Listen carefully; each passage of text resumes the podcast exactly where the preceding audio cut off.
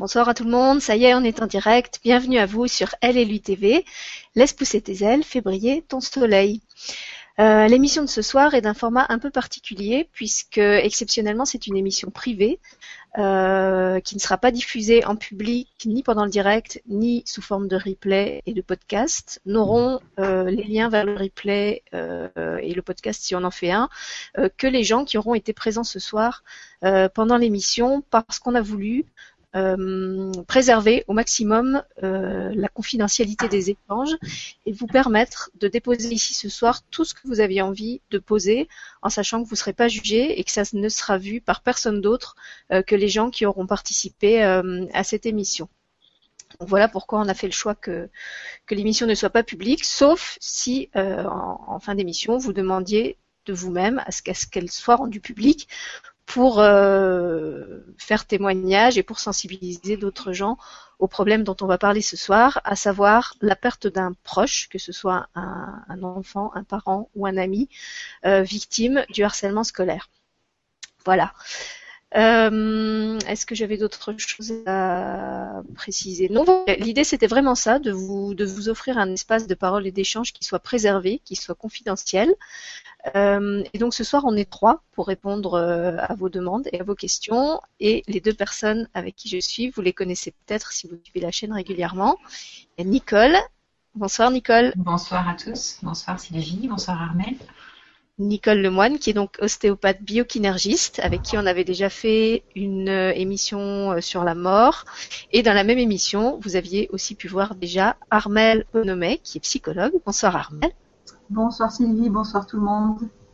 Merci d'être revenu encore une fois euh, sur Elle et lui pour nous apporter ta, ta sagesse et ton expérience euh, en la matière. Et donc, euh, ben, on l'avait précisé dans l'émission sur la mort, mais on va le redire pour ceux qui ne l'ont pas vu. Vous êtes aussi amis et collègues dans la vie. Vous habitez euh, dans la même région, du côté de Nantes. Euh, et donc, vous travaillez aussi souvent en binôme toutes les deux. Et on avait présenté sur elle et lui une première émission publique autour de la mort, mais où on avait justement parlé plutôt de la mort euh, et pas spécifiquement du processus de deuil. Donc je trouve que c'est très bien parce que l'émission d'aujourd'hui va nous permettre euh, d'aborder ça. En plus, on n'avait pas du tout parlé du suicide, on n'avait pas parlé de, euh, de mort violente d'enfants. Donc ça, sera un très bon complément. Et avant que vous vous représentiez, peut-être pour les gens qui ne vous auraient pas vu dans l'émission sur la mort et qui ne savent pas exactement ce que vous faites et, et, pourquoi vous êtes euh, à même d'intervenir sur ce thème-là, euh, je voulais simplement commencer l'émission d'aujourd'hui en remerciant euh, quelqu'un qui est pour beaucoup dans sa diffusion. C'est Kevin Marchand. Euh, donc Kevin Marchand, c'est un papa qui a perdu son fils euh, il y a trois ans. Il avait un, fils unique, Robin, qui s'est suicidé euh, après avoir été victime de harcèlement au collège pendant deux ans. Et donc quand j'ai euh, émis sur le groupe Facebook l'idée d'associer ma chaîne Elle et lui TV à, cette euh, thématique du, harcèlement et des violences scolaires et de faire des émissions sur le sujet, Kevin Marchand m'a tout de suite euh, contacté en disant que ce serait bien de faire une émission euh, pour les familles qui avaient perdu un enfant victime de harcèlement scolaire. Et je le remercie parce que c'est un thème que j'aurais sûrement pas pensé aborder toute seule et j'aurais peut-être pas eu le courage non plus de le proposer. Et euh, donc, en plus de donner l'idée, par la suite, il est venu euh, en entretien euh, privé avec moi, euh, enregistrer son, son, témoignage. Et je dois dire que de tous les entretiens que j'ai fait jusqu'ici, je crois que c'est celui qui m'a le plus touché, euh, à la fois par l'intensité émotionnelle, forcément, du, du contenu qu'il amenait, mais aussi à, travers la façon dont il l'a fait. Euh, parce que j'ai vraiment senti au cours de cet entretien que bah, c'était pas facile pour lui, que c'était pas quelqu'un qui était habitué à parler devant une caméra, c'était pas quelqu'un qui était habitué à s'exprimer publiquement, euh, que ça lui demandait beaucoup de courage. Euh, et non seulement il a eu le courage de le faire, mais il l'a fait avec une telle simplicité et une telle une telle pudeur. En fait, ce que je sentais, c'est que son, chagrin euh, d'avoir perdu son enfant trois ans après, il était intact. Il était aussi immense que, le jour où son enfant était mort. Mais qu'il il, a réussi à, à, contenir tout ça et à en parler avec en plus sans aucune, euh, aucune parole d'agressivité, de haine ou de rancœur contre les, harceleurs. Et en fait, ce qu'il n'a pas arrêté de me répéter, que ce soit avant l'entretien, pendant ou après, c'est euh, je veux le faire, je, dois le faire parce que euh, à travers ce que je vais dire, euh, je veux aider les autres familles, je veux aider les autres victimes, je veux que les, les harceleurs comprennent ce que ça fait quand, quand on accule un enfant à la mort et que ça tue non seulement l'enfant, mais quelque part aussi sa famille, parce que ça, a des conséquences graves pour tous ses proches et, pour des années. Euh, je veux le faire pour témoigner pour les victimes, pour qu'elles sachent qu'il faut parler et ne pas se, se laisser faire et, en arriver là où mon propre fils en est arrivé. Et, hum, je veux le faire pour tous les proches, euh, pour, qu'ils puissent aussi se reconnaître dans, le témoignage qui est le mien et, pouvoir échanger avec eux autour de, ce processus de deuil qu'on a à vivre en tant que parent ou en tant que proche de quelqu'un qui s'est suicidé. Voilà, donc je voulais le saluer en début de cette émission et Bin, je pense que tu la regarderas ou peut-être tu es, avec nous en direct. Euh, je voulais te dire encore une fois comme je t'ai trouvé admirable et te, te remercier d'avoir apporté ce témoignage que tu avais encore jamais donné publiquement à personne. Voilà. Alors maintenant, je vais vous laisser vous présenter un petit peu toutes les deux pour les, auditeurs qui vous connaîtraient peut-être pas et expliquer justement de quelle façon vous travaillez déjà euh, professionnellement avec la mort. Qui veut commencer?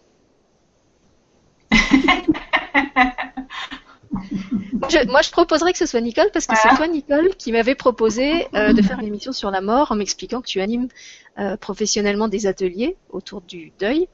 Euh, avec tes patients. Donc peut-être tu peux, tu peux rappeler ce que tu fais et quel cadre. Voilà, alors en fait je suis thérapeute, euh, kiné à la base, et puis j'ai fait une formation de biokinéargiste et d'ostéopathe en parallèle.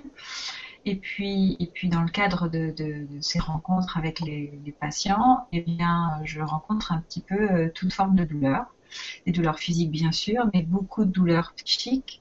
Et comme c'est l'esprit qui gouverne le corps, c'est pas une surprise non plus. Ce qui fait que de, fil en aiguille, eh j'ai accompagné aussi beaucoup de personnes. Alors, euh, ça peut être accompagner des personnes à la mort, puisque je vois aussi des personnes gravement malades. C'est peut-être les familles. Euh, et ça peut être aussi effectivement la période de deuil, donc le après, euh, quels que soient les âges.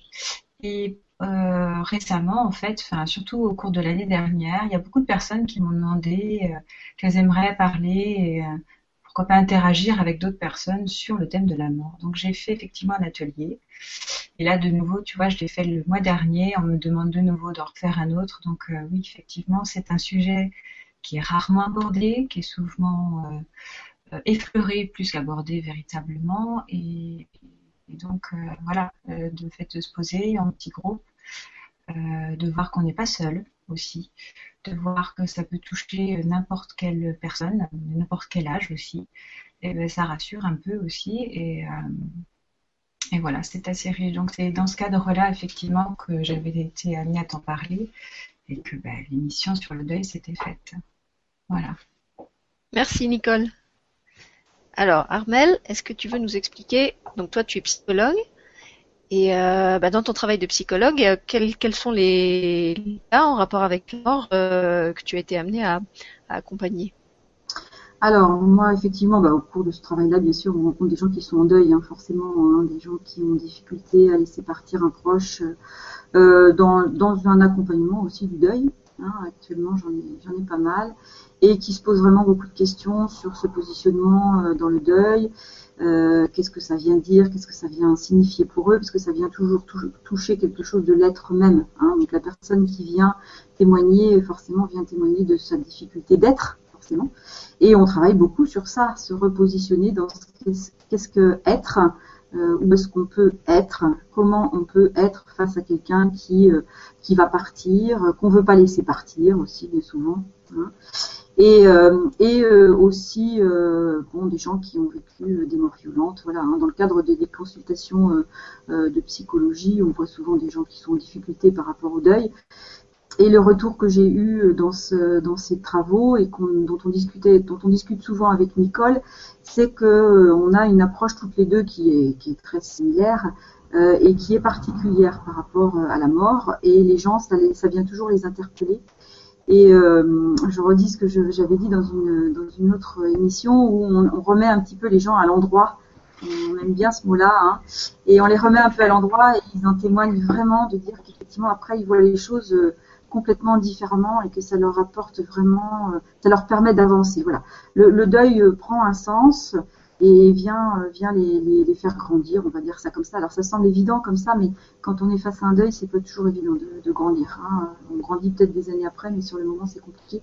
Et donc voilà, c'est dans ce, dans ce cadre-là de rencontres individuelles que je que je que j'ai affaire à des gens qui, qui sont dans un processus de deuil. Et alors, est-ce que l'une comme l'autre, euh, puisque là l'émission était quand même vraiment ciblée pour les familles qui ont perdu un proche qui s'est suicidé, euh, vous avez été amené justement à accompagner comme ça des cas de, personnes qui sont suicidées, que ce soit suite à du harcèlement ou, pour d'autres raisons? Alors Moi, oui, oui, oui. Euh, souvent, ce sont des parents d'ailleurs qui ont commis cet acte-là. Euh, je n'ai pas le cas d'enfants, j'ai pas le cas d'enfants. Euh, euh, des ados, oui, des adultes, oui, mais des enfants, non. Moi, je n'ai pas rencontré ça dans, ma patientèle. En revanche, des deuils, des décès d'enfants, et là, on voit la famille, c'est-à-dire autant les parents que les frères et sœurs, oui, ça, ça c'est plus commun aussi. Oui. Et pour toi, normal Oui, moi, j'ai le cas, j'ai rencontré une, une ado euh, qui avait sa sœur ado qui euh, s'est suicidée effectivement suite à un harcèlement. J'avais eu ça. Mais c'est pas très, très, enfin, en tout cas, moi, dans ma patientèle, c'est pas très courant. Par contre, c'est comme une école, effectivement, de, d'adultes qui sont, se sont suicidés, euh, et de perte d'enfants. Alors, euh, perte d'enfants, donc j'en ai pas eu beaucoup non plus. En fait, c'est des circuits, en général, quand même, quand il y a des pertes d'enfants comme ça, il y a des circuits à l'hôpital qui sont mis en place assez rapidement. Euh, les enfants sont dirigés vers les psychologues des hôpitaux. C'est rare qu'on les voit arriver en cabinet privé. Hein. Euh, surtout quand c'est voilà, surtout quand c'est des enfants. Après les adultes, c'est pas pareil. Effectivement, on peut en avoir quand même plus, mais les enfants, ils sont quand même assez vite pris en charge. Euh, heureusement, dans les hôpitaux, on a vu qu'il y avait besoin de psychologues, donc il y en a quelques-uns quand même là. D'accord. Eh merci à toutes les deux pour ces précisions. Euh, alors qu'est-ce que je peux dire moi? Alors moi je suis pas du tout thérapeute et je suis pas là pour vous, répondre ce soir en tant que, que thérapeute. J'ai pas la compétence pour ça. Euh, je sais même pas si, je vais être amenée à intervenir ou pas. Ce que je peux dire, c'est tout simplement que, bah, comme je l'avais expliqué dans cette émission sur la mort, euh, la mort et moi, on s'est croisés beaucoup de fois dans cette vie euh, déjà et, sous beaucoup de formes, euh, à travers la dépression et la tentation du suicide qui m'ont quand même accompagnée euh, pendant pas mal d'années. Euh, à travers un grave accident de voiture que j'ai eu quand j'avais une vingtaine d'années et dont en toute logique j'aurais pas dû sortir vivante. Euh, à travers la mort euh, de proches dans ma famille et aussi la mort d'une de mes élèves quand j'étais jeune enseignante qui est décédée dans un, un accident euh, tragique et, une agonie vraiment vraiment difficile. Et simplement, je dirais que ce qui, est ressorti pour moi du fait de, croiser et de fréquenter tellement souvent la mort, euh, c'est qu'elle a, vraiment euh, démultiplié euh, mon, amour de la vie, mon, respect de la vie, de toutes les formes de vie, les vies humaines, mais aussi les vies animales, végétales, et, même, les vies, enfin les, êtres qu'on croit pas vivants. Donc ça m'a vraiment appris ça ça m'a appris euh, à toujours me, positionner en, me demandant ce qui me paraissait essentiel, euh, en, me disant si, je dois mourir euh, ce soir ou demain, qu'est-ce qui est important pour moi? Et ça me... Comment dire? Bon, je vais peut-être vous choquer en le disant. En fait, moi, la mort, c'est quelque chose qui fait plus vraiment peur ni mal, tout simplement parce que on s'est croisé et fréquenté tellement de fois que c'est vraiment comme une comme quelqu'un qui marche avec la main sur mon épaule euh, et, à qui finalement je dois des choses difficiles, mais en même temps tellement de belles choses euh, que je peux plus la voir comme une ennemie ou comme quelque chose que doute. Après, moi, j'ai pas euh, l'expérience du, du, suicide. J'ai pas, j'ai pas perdu euh, un enfant ou un proche de ma famille qui serait qui serait décédé comme ça. Mais même si ça arrivait, euh, je dis euh, dans l'absolu, hein, je ne sais pas une fois, dans la situation comment je réagirais, mais je crois que par le fait que j'ai tellement côtoyé la mort, je suis à la fois très attachée à la vie et en même temps consciente que de toute façon, cette vie, j'y suis que pour un temps et que ça sert à rien de m'accrocher à quoi que ce soit, ni les gens, ni les choses. Euh, j'ai vraiment le, le sentiment que je suis ici de passage, que rien ne m'appartient, je suis ici pour profiter, enfin profiter, c'est pas le mot, pour jouir à fond de tout, que c'est vraiment une chance, voilà, c'est vraiment une chance d'être ici, et que je dois vivre à fond cette chance d'être avec les gens qui sont autour de moi dans les circonstances où je vis, mais qu'en même temps, ça m'est donné comme un cadeau que je que je peux pas retenir. Donc le jour où, je devrais acheter tout ça, eh ben je sais que je serai prête parce que de toute façon j'ai déjà conscience que ça n'est pas à moi et que ça n'est pas avec moi pour toujours. Maintenant je comprends très bien euh, que, tout le monde ne vit pas le deuil euh, aussi facilement. Et c'est pour ça que peut-être ce soir je vais je vais rester un petit peu euh, en retrait, je vais voir suivant les, les questions que vous allez poser euh, parce que je sais que c'est c'est mon histoire qui est particulière et c'est mon rapport à la mort qui est qui est particulier. Et comme je l'avais dit dans l'émission sur la mort, souvent c'est quelque chose dont je parle même pas euh, parce que je sais que très peu de gens ont, cette approche de la mort et que, que ça peut les choquer ou ça peut les blesser. Et, vraiment, s'il y a une intention que j'ai pas ce soir, c'est celle-là. Voilà. C'est marrant, j'ai envie de rebondir, Sylvie, sur ce que tu dis, parce que à la fois, je trouve que ton témoignage euh, est une, euh, vraiment un joli chemin euh, par rapport à ce qu'est la vie, finalement. Je crois qu'on a tous la peur de la mort. À partir du moment où on est dans ce monde, on est vite accroché à notre corps, à, à toute la matérialité, en fait, de ce monde. Et quand tu parles de la tentative de suicide, ou en tout cas d'avoir été très tenté par ça, et, puis ton cheminement au, fur et à mesure de, de cette mort que tu as côtoyée par des personnes extérieures, par des accidents, etc., eh bien finalement tu témoignes de ce qu'est aussi cheminer en connaissance de ce qu'est vivre en tant qu'être humain. quoi. Et euh, je trouve qu'au contraire, tu as beaucoup à apporter. Donc, euh, voilà. Ben, c'est pas que je veux pas l'apporter, c'est que je, je, me dis que s'il y a des, des, des, personnes qui nous écoutent ce soir qui sont en situation de grande souffrance, euh, elles sont peut-être pas prêtes à entendre encore ce, ce discours-là parce qu'elles sont encore euh, dans, dans, le chagrin, dans la colère, peut-être même dans, dans, dans la la rancœur, voire la haine, euh, et que peut-être avant de pouvoir entendre ce que ce que moi je pourrais dire, euh, il faut qu'elles traversent tout ça et qu'elles arrivent à, à, déposer tout ça. Tout à fait, mais à la fois ton témoignage prouve aussi que c'est possible. C'est possible aussi de sortir de toute cette colère, de, de, cette culpabilité aussi beaucoup, parce que là le suicide ça touche beaucoup à la culpabilité l'entourage et, et, voilà, de, de, de, parvenir progressivement à dire la lumière, elle, est là quand même quoi. Je, au bout du tunnel, il y a, il y a quelque chose voilà, c'est pour ça que je trouve que ton témoignage est drôlement intéressant. Merci. Euh, bah, du coup, je peux, oui, je peux donner un témoignage qui est, qui est vraiment tout frais. Alors c'est vrai que euh, j'ai parlé de mes différentes euh, rencontres avec la mort. Euh, la dernière en date, c'était la, mort de mon père qui est, qui est mort le 1er mai dernier, mais c'était pas dans le cadre d'un suicide.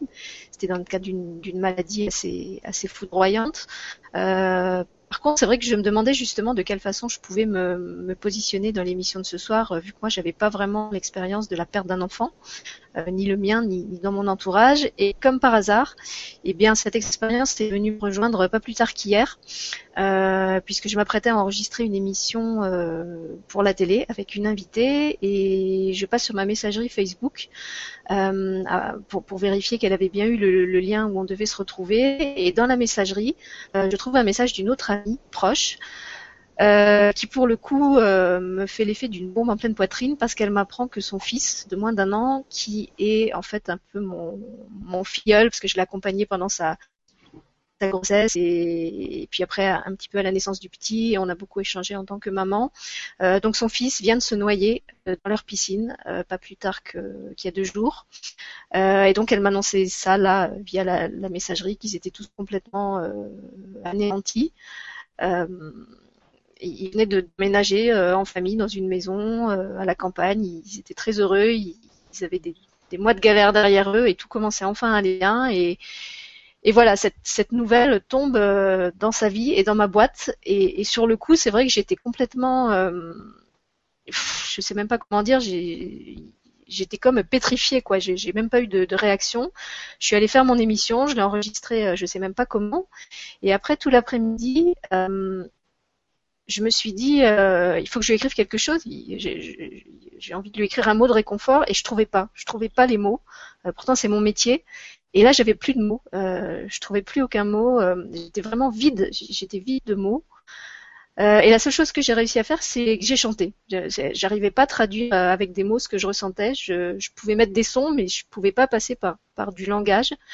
par des mots articulés. Donc j'ai chanté, j'ai enregistré un chant que je lui ai envoyé.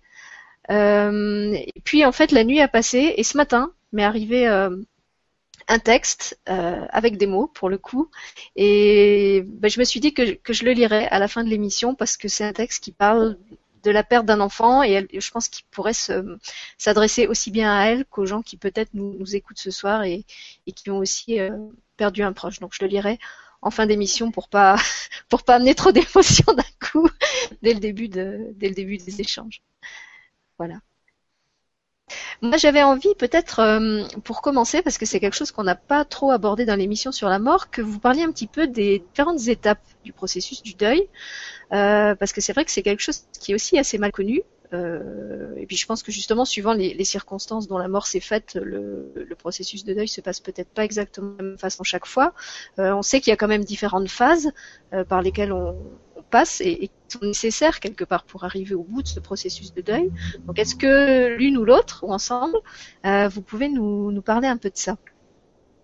Alors moi, je voulais juste commencer par dire que la chose la plus importante au début, euh, celle dont tu témoignais, c'est déjà d'accueillir euh, ce qui nous tombe dessus en fait. Ça, c'est drôlement important d'être capable de se dire bon bah là voilà, je, je, je, ressens quelque chose, je ne sais plus quoi en dire et je vais accepter ça. Ça c'est, je trouve que c'est une étape fondamentale qu'on euh, qu'on retrouve chez les patients qui sont toujours interloqués euh, de, de, cette sidération et de se dire mince, je sais pas quoi dire, euh, ou même quand on témoigne comme toi auprès de quelqu'un à qui c'est arrivé, on ne sait pas quoi dire.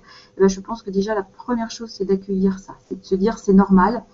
Que ça me fasse quelque chose ou que ça me fasse rien, c'est normal. J'accueille ça, je suis comme ça dans ce processus-là. Et déjà de l'accueillir et de savoir que c'est normal, c'est déjà énorme. Hein, parce que les gens euh, peuvent se faire tout un monde de ce qui va se passer, de ce qui va se passer dans leur tête, mais en général, la première chose, c'est plutôt la sidération. Voilà. oui, surtout dans le cas comme ça d'une mort très brutale. Bon, moi, c'était une mort par accident, mais dans le cas d'un suicide, c'est la même chose. C'est mm. vraiment une mort à laquelle on n'a pas du tout le temps de se préparer. C'est pas comme le cas de mon père, par exemple, qui était malade. Même si ça a été très très vite, j'ai quand même eu plusieurs mois pour pour digérer le processus. Alors que là, c'est, comme je disais, c'est vraiment tombé comme une bombe. J'ai ouvert ce, ce message. Euh, d'un coup, c'était comme si comme si tout avait explosé, comme comme je sais pas, je me dis que les, les gens qui ont qui sont retrouvés euh, dans, dans les attentats, tu vois, c'est un peu le même genre de de violence, euh, qui un, truc un peu renversant comme ça où tu es, dans le souffle de l'explosion et tu es juste pétrifié. Voilà, c'était ma mhm. sensation que que, je, je savais ni quoi dire ni quoi faire. Euh, J'avais même pas d'émotion, c'était juste un, un, un arrêt, un, un temps mort. quoi. Voilà, c'est ça. Action d'urgence, ouais. Mm, mm, mm. Donc ça, c'est la première étape. Après, après qu'est-ce qui se passe? Alors après, euh, après en général, il y a une, euh, il y a une tentative de, de, de, comprendre ce qui se passe, ça c'est, ça c'est clair. Alors euh, là, il faut, il faut, il faut bien diviser les, les, les, différents cas de, de, mort en fait. Hein. Moi, je pars plus sur l'idée effectivement du, du, suicide parce que ça c'est quelque chose qui interloque vraiment beaucoup les gens. Et euh, vraiment, d'abord, voilà, ils essayent de comprendre. Alors, effectivement, on essaye d'aller voir ce qui, s'est passé dans la vie des gens, est-ce qu'ils ont laissé un témoignage ou pas. Alors, s'ils laissent pas de lettres, en plus, c'est encore plus compliqué. On essaye de comprendre, de comprendre, et ça arrive en général à ce dont parlait Nicole tout à l'heure, c'est à la culpabilité. Voilà. J'aurais dû, j'aurais dû, j'aurais dû. Tu veux rajouter quelque chose, Nicole? Non, mais c'est vraiment ça, la croyance permanente qu'on aurait dû faire quelque chose, qu'on est passé à côté de quelque chose, que, que si vraiment on avait joué notre rôle, jamais ça aurait pu arriver. Oui, c'est ce que me disait Kevin dans, son témoignage. Je lui demandais s'ils avaient ressenti le mal-être de leur enfant, s'ils avaient remarqué un, changement dans son comportement. Et il disait mais non, en fait, on n'a vraiment rien vu venir. Euh, le, matin où, on l'a trouvé mort, euh, justement, il y avait cette sidération parce que euh, on s'attendait pas du tout à ça. Euh, on n'avait pas compris qu'il était mal. Euh, mm. Et donc, effectivement, je me dis que dans, quand en plus c'est son enfant, la culpabilité doit être d'autant plus grande parce que il y a la responsabilité du parent qui se dit qu'est-ce que j'ai fait? Est-ce que j'ai pas été assez à l'écoute? Est-ce que je l'ai trop délaissé? Enfin, j'imagine ce qui peut se passer dans la tête d'un parent qui vit ça, quoi. Et d'autant plus que le parent euh, a du mal à s'imaginer que cette décision de disparaître euh, que, prend un ado, mais ça peut être aussi un enfant hein, qui dit ça, je veux mourir. Alors C'est rare que l'enfant passe à l'acte, hein, mais beaucoup plus rare. Mais par contre, il le dit. Et ça, ça vient toujours choquer le parent. C'est-à-dire que tout d'un coup, parent prend conscience que son enfant, eh bien, c'est un être humain, euh, qu'il a une capacité de réflexion, il a une capacité de, mise à distance ou pas d'ailleurs, hein, et que, euh, eh bien, il peut, il peut dire des choses sur sa propre vie. Et ça, c'est difficile parce que le parent pense toujours que l'enfant dépend de lui, hein, et que voilà, voilà, ça va être, euh, ça va être euh, bah, lui qui aura fait quelque chose, qui aura pas vu quelque chose, qui aura pas dit quelque chose, alors que l'enfant, lui, il peut être, ça moi je l'ai eu en témoignage, peut être vraiment dans l'idée de, de bah non, moi je, trouve que la vie, ma vie, elle est, elle, elle, vaut pas le coup. Alors quand on l'interpelle en disant bah oui, tu vas rendre triste les autres, oui, mais mais bon, moi, moi, je sens bien que ma vie, euh, c'est pas ça. Alors, souvent, on arrive à accrocher. Hein, c'est parce qu'il y, y, y, a quand même des choses qui, qui sont nouées derrière et on arrive à les, à les redire. Mais dans le cas de l'adolescence, ça peut quand même euh, euh arriver par pulsion. Hein, quand même, la, quand même la pulsion qui se remet en route, la, enfin, qui se met en route hein, de manière euh, quelquefois excessive. Et euh, un enfant peut très bien aller très bien pendant cinq minutes et puis dans la seconde qui suit aller très très mal. Euh, ça, les, ados en témoignent tout le temps. Ils comprennent pas ce qui leur arrive et ils peuvent passer à l'acte euh, sur un coup de tête. Et ça, et ça c'est extrêmement compliqué à gérer pour les parents qui restent parce que effectivement, euh, bah, ils n'avaient jamais imaginé que leur enfant pourrait aller jusque-là, pourrait prendre sa vie en charge. C'est vraiment le cas de le dire. Hein. Quand on prend sa mort en charge, c'est qu'on prend sa vie en charge et, euh, et, se dire bon bah là, la seule solution, c'est ça. Ouais. Et c'est vrai aussi que la culpabilité, souvent, elle est mêlée avec la colère. Et c'est euh, sont deux sentiments qui s'entremêlent et qui sont euh, euh, souvent difficiles justement à, lâcher parce que c'est qu'est-ce que j'aurais dû faire ou pu faire, etc. Puis à la fois c'est la colère euh, parce que pourquoi il ne l'a pas dit, mais enfin franchement euh, je suis ouvert, il aurait pu me le dire, il aurait pu me montrer. Et il y a beaucoup beaucoup de colère et de la colère bien sûr qui est dirigée directement envers soi-même. Hein, parce qu'on n'a pas su, parce qu'on n'a pas vu, parce qu'on n'a pas pu en fait euh, voir quoi que ce soit. Euh, et la plus, je trouve que le pas le plus difficile souvent à atteindre euh, avec les suicides, c'est d'accepter. Tu parlais d'accueillir, Armel tout à l'heure. Alors accueillir son émotion est une chose, mais accepter ce qui se vit, que la vie propose là à cet instant-là, c'est assez difficile. Mm. C'est vraiment un cheminement là, c'est assez lent. Oui, et puis là, on, parle des parents, mais euh, en fait, dans, dans le cas d'un suicide, il n'y a pas que les parents qui sont impactés. Il y a les, il y a les frères et sœurs, s'il y en a, il y a les amis. En fait, je pense que tout, tout l'entourage euh, euh, absorbe l'onde de choc, en quelque sorte.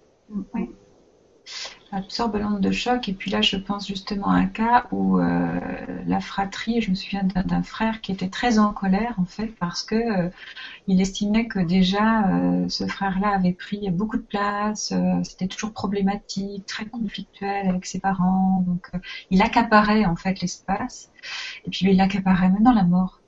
Mm. Alors la colère, elle était immense, et puis après, c'était la culpabilité qui, qui revenait parce qu'il n'avait pas le droit, lui. Enfin, c'était très, très compliqué. Ça s'entremêlait vraiment beaucoup et, c'était ça qui était compliqué aussi. Et puis peut-être aussi, justement, qu'on parlait de culpabilité, la culpabilité de se dire euh, pourquoi moi je suis encore vivant, pourquoi lui il est mort et moi je suis encore là. Euh, comme ça peut arriver aussi dans le cas de certains accidents où, il y a une, partie de la fratrie qui, meurt et l'autre qui, reste en vie. Euh, peut-être peut-être se dire pourquoi moi j'ai réussi et lui non. J'ai pas trop eu ça. Hein. Je sais pas si c'est ça que j'ai eu dans, dans, les commentaires.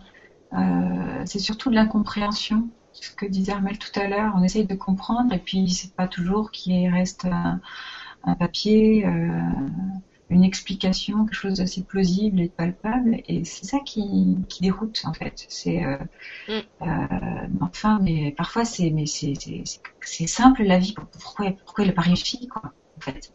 ça, quoi. Parfois, c'est ça. Et donc, euh, Oui, c'est ce que disait Kevin justement dans son, son entretien. Je lui demandais s'il y avait eu une enquête pour savoir euh, ce qui s'était passé, si son fils avait laissé une lettre. Et en fait, il n'y a, a, rien eu. Ils sont mhm. juste retrouvés du jour au lendemain avec la mort sur les bras et, le processus de deuil à faire. Mais il y a, il n'y a pas eu de, de, mots posés dessus, il n'y a pas eu d'explication. Euh, donc je pense que dans ces cas-là, le, le, deuil, il est encore plus compliqué du coup. Parce mhm. qu'on peut que faire des hypothèses et, euh, et il n'y a rien qui, qui, va venir les, les valider ou, donner du sens. voilà, donner du sens. Armel, elle parlait tout à l'heure du, de l'importance d'arriver à donner du sens à ce qui s'était passé. Là, pour le coup, le sens, euh, il est vraiment difficile à trouver. Mais le sens, c'est justement ce que disait aussi Armel tout à l'heure, quand elle parlait du fait que la, vie nous appartient à chacun, qu'on est vraiment libre en fait. Et, je crois que ce qui est compliqué dans, notre monde, c'est d'acquérir ça, cette connaissance de ça, cette conscience que ben, on est libre en fait. Mais, ça veut dire aussi qu'on est responsable. Et donc euh, qu'un choix qui est fait, eh bien, on doit assumer les suites de ce choix. Et, tout est comme ça. Je veux dire, dans les rapports parents-enfants, ça, ça, revient sans arrêt, ça vient se heurter sans arrêt. Il y a toujours ce, miroir, en fait, que l'enfant envoie aux parents, de son petit enfant intérieur. Et si le parent n'est pas allé regarder à l'intérieur de lui, il va réagir sur l'enfant, mais pas pour l'enfant, pour soi-même, pour lui-même, en fait, à l'intérieur de lui. Mais ça, il ne verra pas forcément. Et donc cette appropriation, ce qu'on appelle l'affect, hein, du lien entre le parent et l'enfant, bien vient camoufler euh, cette relation aussi, quoi, et faire que, ben, du coup, on, on est à, à, culpabiliser, à être en colère, etc., avec tout ce qui se passe là euh, autour du suicide. Et en fait, c'est, oh, mais en fait, il est libre. Mon, mon, enfant est libre. En fait, c'est pas mon enfant. C'est effectivement un être à part entière qui a fait des choix. Et il a fait un choix qui était distinct de celui de ses parents. Ça, c'est compliqué. C'est vraiment ce qui est aussi très souvent compliqué dans l'éducation. Oui, moi je comprends ce que tu dis parce que vrai quand, je me suis posé la question justement en, préparant l'émission, euh, euh, je me disais si, si ça arrivait à mon enfant à moi, euh, comment comment je réagirais? Alors encore une fois, hein, c'est une, réponse que je suis dans l'absolu, ça m'est arrivé en vrai, et, peut-être qu'en vrai je réagirais pas du tout comme ça. Mm. Euh, mais justement parce que comme je le disais, j'ai depuis longtemps cette sensation que rien ne m'appartient. Je me disais ben oui, sûrement j'aurais j'aurais du chagrin et, et, ce serait difficile, mais en même temps j'ai toujours eu euh, cette conscience que mon mon enfant, euh, lui non plus, il n'était pas à moi, que j'étais là euh, pour l'accompagner, pour euh, pour l'aider à grandir, mais qu'en même temps il n'était pas ma chose. Euh, et, et c'est vrai qu'en tant que parent, comme tu le dis, on est tout confronté à ça. Les, enfants, ils font ils font tout le temps des, des choix que avec lesquels en tant que parent on n'est pas on n'est pas d'accord. Euh, je crois que ben, je me dirais simplement que si son choix c'était c'était partir, c'est que c'est ce qui était juste pour lui, même si même si je peux pas le comprendre. Euh, et que voilà que, que, je le respecte même si j'ai du chagrin même si ça me met en colère euh, c'était son choix. C'était son choix et, j'ai pas à juger euh, ce qui a été son choix. Voilà je pense que c'est comme ça que je réagirais. Mais encore une fois c'est une théorie. Après il faut, oui, parce que, en fait, voilà, ce qui est difficile quand même dans le, dans le cas de, parents et d'enfants, c'est que euh, les parents, forcément, ils ont été enfants avant et ils se sont construits aussi par rapport à leurs parents. Hein, donc, ils ont aussi cette image d'appui, le parent est celui sur lequel on s'appuie. Et donc, quand on devient parent soi-même, on s'imagine effectivement que l'enfant va s'appuyer sur nous comme nous, on l'a fait pour avec nos parents. Hein. Et, euh, et, du coup, il y a une, incompréhension qui s'installe là en se disant, bah mince, si c'est pas appuyé sur moi, alors est-ce que j'ai pas été à la hauteur, est-ce que j'ai pas pu proposer ce qu'il fallait, est-ce que j'étais pas à l'écoute? Voilà, ça vient nous interroger dans ce lien de parents. ça, c'est compliqué, hein, parce que quand tu parlais d'enfant intérieur, voilà, c'est notre enfant intérieur qui réagit hein, et qui effectivement bah, est à fleur de peau là, est, touché et, peut-être même est venu questionner euh, sur euh, les choix de sa vie, enfin tout ça. Hein. Mm. Oui. Mais peut-être qu'il y a. Vas-y. c'est ça que j'allais dire. Effectivement, en tant que parent, on, se veut parfois le parent idéal. Alors qu'en fait, on n'est pas là pour être un parent idéal. On est là pour euh, accueillir effectivement l'être qui veut lui faire l'expérience de la vie terrestre. Donc, il devient effectivement notre enfant en ce sens-là. Mais de sa présence, eh bien, égalité, on devient nous parents. Sinon, avant, on est juste un homme et une femme. Donc, euh, chacun finalement a un rôle grâce à l'autre. Et ça, c'est une équité relationnelle déjà, c'est de voir un peu comme bah, chacun s'accueille finalement sur cette terre. Et, euh, la terre nous accueille bien sûr. Mais euh, voilà, chacun s'accueille. Et après, euh, si on arrive à le voir comme ça, c'est vrai que c'est plus simple, je pense, euh, dans les cas de, de, décès, que ce soit suicide, que ce soit maladie, que ce soit un accident, parce qu'on sait que ça ne nous appartient pas, que ça ne s'appuie pas sur nous et non seulement ça euh, s'appuie pas sur nous, mais je crois que le fait qu'un enfant se suicide, ça n'a pas forcément à voir avec ses parents. Ça peut être justement dans le cadre du harcèlement scolaire, c'est moins lié aux parents qu'à des situations qui vit, euh, qui sont liées à d'autres personnes que ses parents. Donc peut-être qu'effectivement les parents euh, ne sont pas à l'écoute. En même temps, c'est pas forcément le cas toujours. Des fois, c'est aussi l'enfant, enfin, l'enfant ou l'ado qui fait le choix de pas en parler pour pour X raisons, parce, parce qu'il a peur, parce qu'il a honte, etc.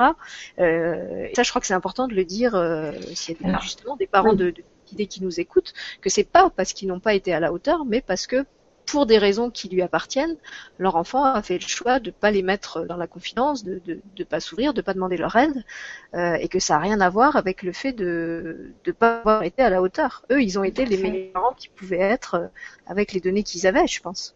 D'autant plus qu'à l'adolescence, là, c'est quand même un moment où il y a une restructuration totale du lien euh, avec le parent hein, et que l'enfant euh, doit se repositionner euh, vraiment comme si on faisait une remise à zéro sur un ordinateur. Hein. C'est vraiment comme ça.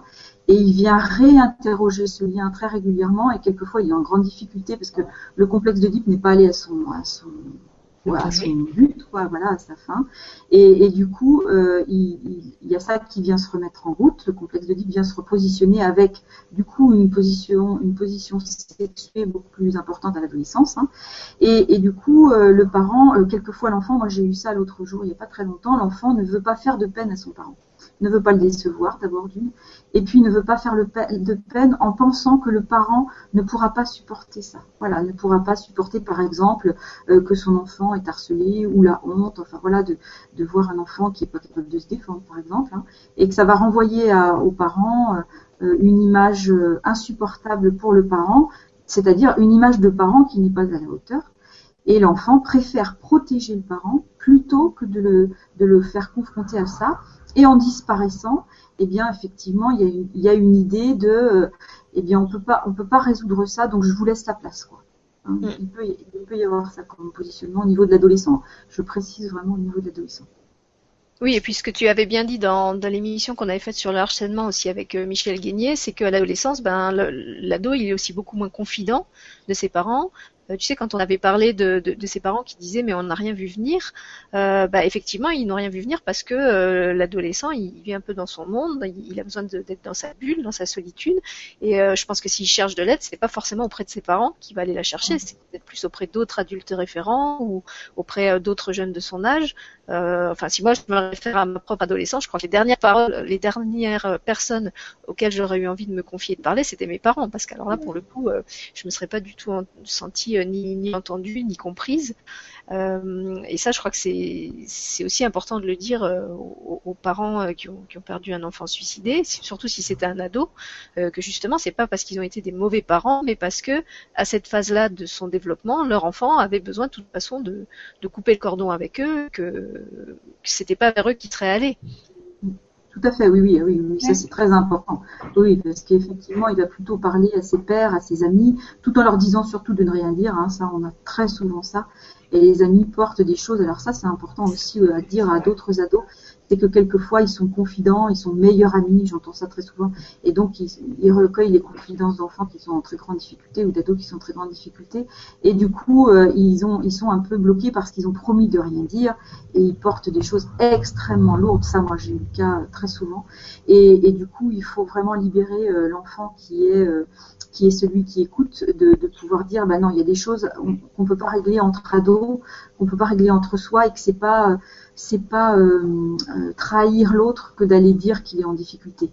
Ça, ça c'est vraiment important parce que ça, il y a des ados, euh, alors là, quand on a des suicides comme ça, qui portent vraiment ça très très lourd. Et alors là, se retourner après vers un adulte pour oser avouer qu'eux, ils savaient quelque chose et qu'ils n'ont pas osé en parler, ça c'est extrêmement compliqué. Hein. Alors surtout pas la famille, hein. quelquefois leurs parents à eux, et encore c'est pas, pas régulier.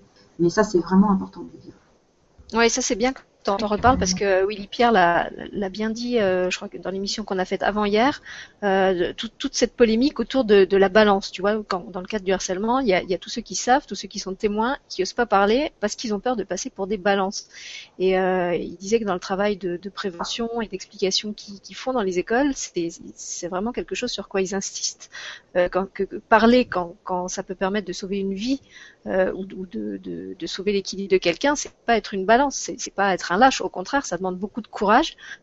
Euh, et je pense que dans le cas de ces, ces jeunes qui, qui, qui connaissent un, un, de leurs proches qui, qui est euh, à ce point de bascule, euh, on, ne peut pas dans ce cas-là parler de, de, balance ou de lâcheté parce qu'au contraire, ça, au contraire, ça demande un courage immense, comme tu le dis, d'aller chercher un adulte ou un référent à qui on va oser dire ce que l'autre n'ose pas dire parce qu'en plus on est son, son, son porte-parole quelque part. Mhm. Et il y a cette responsabilité de, de trahir le secret.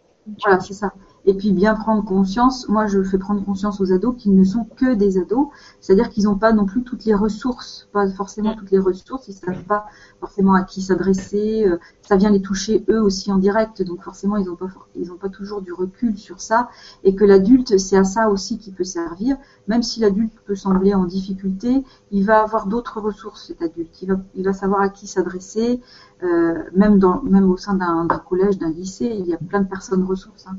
Et, et, ça, ils n'y pensent pas tout le temps. Hein. Ils se disent qu'effectivement, ils doivent régler leurs problèmes entre eux et qu'ils sont bien assez grands pour, parce que c'est aussi leur problématique. c'est qu'ils ont envie d'être des grands quand même. C'est ça, de passer euh, par eux-mêmes et plus par l'adulte. Oui, et je pense aussi à, à, à, ces jeunes justement euh, bénévoles qui, qui, qui font de, de l'aide, qui, qui, font de l'écoute pour les personnes harcelées. Euh, il y en a plusieurs là dans, dans le groupe euh, You Are Heroes YH par, par, lequel je suis entrée en contact avec toute cette problématique du harcèlement. Et euh, c'est vrai que je me dis que ça doit être vraiment très très lourd pour des jeunes qui ont, qui ont 17-18 ans de passer leur journée à écouter euh, des gens qui sont euh, dépressifs, suicidaires, euh, qui menacent de se, de se foutre en l'air, comme on dit, si, si on les écoute pas. et je me disais, mais est-ce que justement ils sont, ils sont vraiment formés, ils sont suffisamment solides pour, pour entendre ça toute la journée, sachant qu'ils sont pas formés, qu'il n'y a pas derrière d'accompagnement thérapeutique? Est-ce que c'est vraiment à eux de faire ça. Euh, donc là, ils le font parce qu'il n'y a pas d'autres structures euh, pour le faire. Comme expliquait bien Willy Pierre, en, France, on manque cruellement de, moyens et de personnes compétentes euh, pour justement aider toutes ces personnes. Et c'est bien qu'il y ait des bénévoles qui le font. Mais du coup, est-ce que c'est pas aussi une, grosse responsabilité pour ces jeunes de, bah, passer leur journée à, écouter d'autres jeunes qui, qui menacent de se suicider? Bah, c'est une responsabilité. Puis en plus, le risque, c'est surtout est-ce que eux sont déjà, est-ce qu'ils ont fait leur ménage, j'ai envie de dire intérieurement, parce que le problème, il est là en fait. Ce dont on parle là, c'est grandir, c'est se connaître, c'est mûrir finalement intérieurement. Et, et, tout ce cheminement intérieur va faire qu'effectivement, avec l'extérieur, on va être bien. Et on peut avoir tout apparemment, hein, une belle maison, des parents super, une fratrie extraordinaire, des vacances, etc. Et souffrir et cette souffrance, bah, il faut aller la regarder. Donc, euh, ça veut dire euh, cheminer, alors avec un psychothérapeute, avec le thérapeute que, l'on veut, mais il faut aller regarder ça.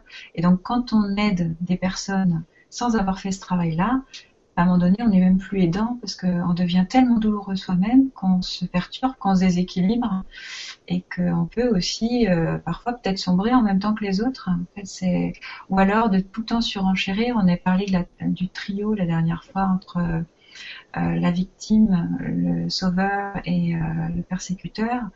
Et parfois, on veut tellement aider, on veut tellement faire le sauveur qu'on voit pas que ben on, s'effondre, on s'effondre, et puis et puis finalement, la victime devient notre persécuteur à nous. Euh, très inconsciemment, bien sûr, il n'y a aucune volonté de souffrir et de faire souffrir qui que ce soit, mais ça vient perturber tout le monde. Donc oui, je crois qu'il faudrait, enfin, le, mieux effectivement, ce serait d'avoir un cadre euh, professionnels, donc euh, d'aller voir les thérapeutes et de, de pousser les, les, les, victimes de harcèlement à, à aller voir euh, les thérapeutes pour se faire encadrer véritablement et vraiment soutenus.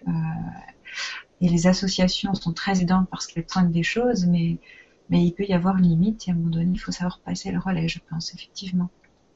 Bah, d'autant que, comme on le disait mardi, euh, c'est aussi non-stop hein, que, qu'ils, apportent leur aide aux gens. C'est, euh, la semaine, c'est le week-end, c'est le jour, c'est la nuit. Des fois, c'est tard dans la nuit. Euh, et du coup, moi, je trouve que c'est, c'est vraiment très, très, très prenant, quoi, comme, comme responsabilité. Alors, ce qu'il faut voir aussi, c'est que on en avait parlé, c'est que probablement ces jeunes qui font ça, c'est que ça vient les interpeller aussi, ça les intéresse. Alors peut-être parce qu'eux, ils ont été sensibilisés à ça d'une manière ou d'une autre, mais certainement aussi parce que ça vient les interpeller eux directement. Ça vient poser une question pour eux, justement la question de la vie et de la mort à l'adolescence, hein, c'est une question principale, et, ça vient les faire travailler sur ça. Alors ils peuvent, comme dit Nicole, se faire rattraper, ça c'est la difficulté. Hein, mais, mais ils ont toujours à aller y voir. Je pense que effectivement dans, dans, le, dans le début de prise en charge, c'est qu'il y a quelque chose quand même qui leur parle, qui vient leur parler. Donc forcément, ils vont avoir ils vont quand même avoir une orientation qui va permettre à l'autre d'en entendre quelque chose. Après, il faut qu'ils se méfient quand même. Voilà, qu'est-ce que ça vient dire d'eux? Est-ce que se font rattraper par ça? Est-ce que ça devient pathologique? Est-ce que à quoi ça leur sert? Ça, c'est la question. Mais alors, justement, comment comment est-ce que on pourrait leur, donner des, signaux d'alarme un peu euh, à partir de quel euh, signe tu dirais toi que ça devient pathologique justement et qu'il faudrait qu'ils fassent attention? Ah, déjà quand ça devient une fascination, c'est-à-dire qu'ils y sont tout le temps, tout le temps, et qu'ils recherchent ça et qu'ils attendent ça, ça là, ça devient un grand signal d'alarme. Et puis après, quand ils n'arrivent plus à prendre de distance avec ça, c'est-à-dire qu'ils en parlent, ça les envahit, ils pensent à telle personne et qu'est-ce qu'on pourrait faire, là, ce sont des signes quand même de pathologie. Hein. Et puis, euh, euh, on peut aussi avoir ça euh, à travers les rêves, hein, s'il commence à rêver beaucoup de ce genre de choses. Ça aussi, c'est un, indicateur que l'inconscient, là, il est bien au travail et qu'il a besoin d'être regardé. Hein, mais, mais je pense que. je voudrais en ajouter d'autres quand même, Armel, parce que enfin, psychiquement, bien sûr, il y, a, il y, a, tout ce que tu décris, et il ne faut pas perdre de vue que le corps, c'est que c'est un moyen de communication, donc même le corps peut témoigner de ça. Il peut, il peut devenir douloureux. Il pourrait y avoir une douleur nouvelle, euh, euh, corporelle, complètement nouvelle, et qui serait simplement la manifestation de, de toutes ces difficultés à les regarder à l'intérieur de soi, en fait. Voilà, je voulais juste faire cette parenthèse aussi, parce que c'est vrai que physiquement aussi, ça peut se dire.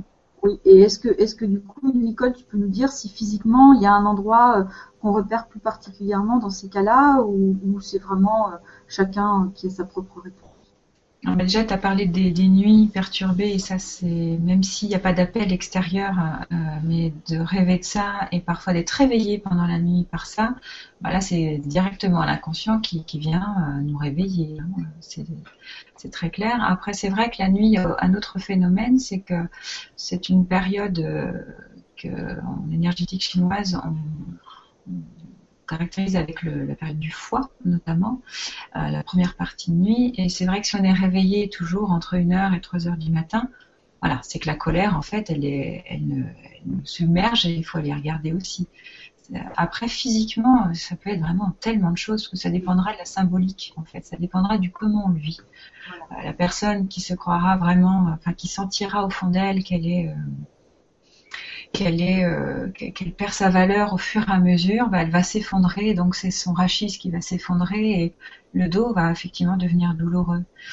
Euh, si on n'est pas sur son chemin, si on le vit comme un chemin, mais on n'est pas sur le sien, ça va être le membre inférieur. Alors, euh, est-ce qu'on n'écoute pas son intuition? Euh, Si on manque de, de, de cette écoute-là, ça peut être plus un côté que de l'autre. Si on est toujours dans l'action alors que c'est une action contre soi, bah, ce sera l'autre côté qui prendra le relais. Mais bon, ça va dépendre un petit peu de, de chacun et de comment chacun va pouvoir le vivre en fait.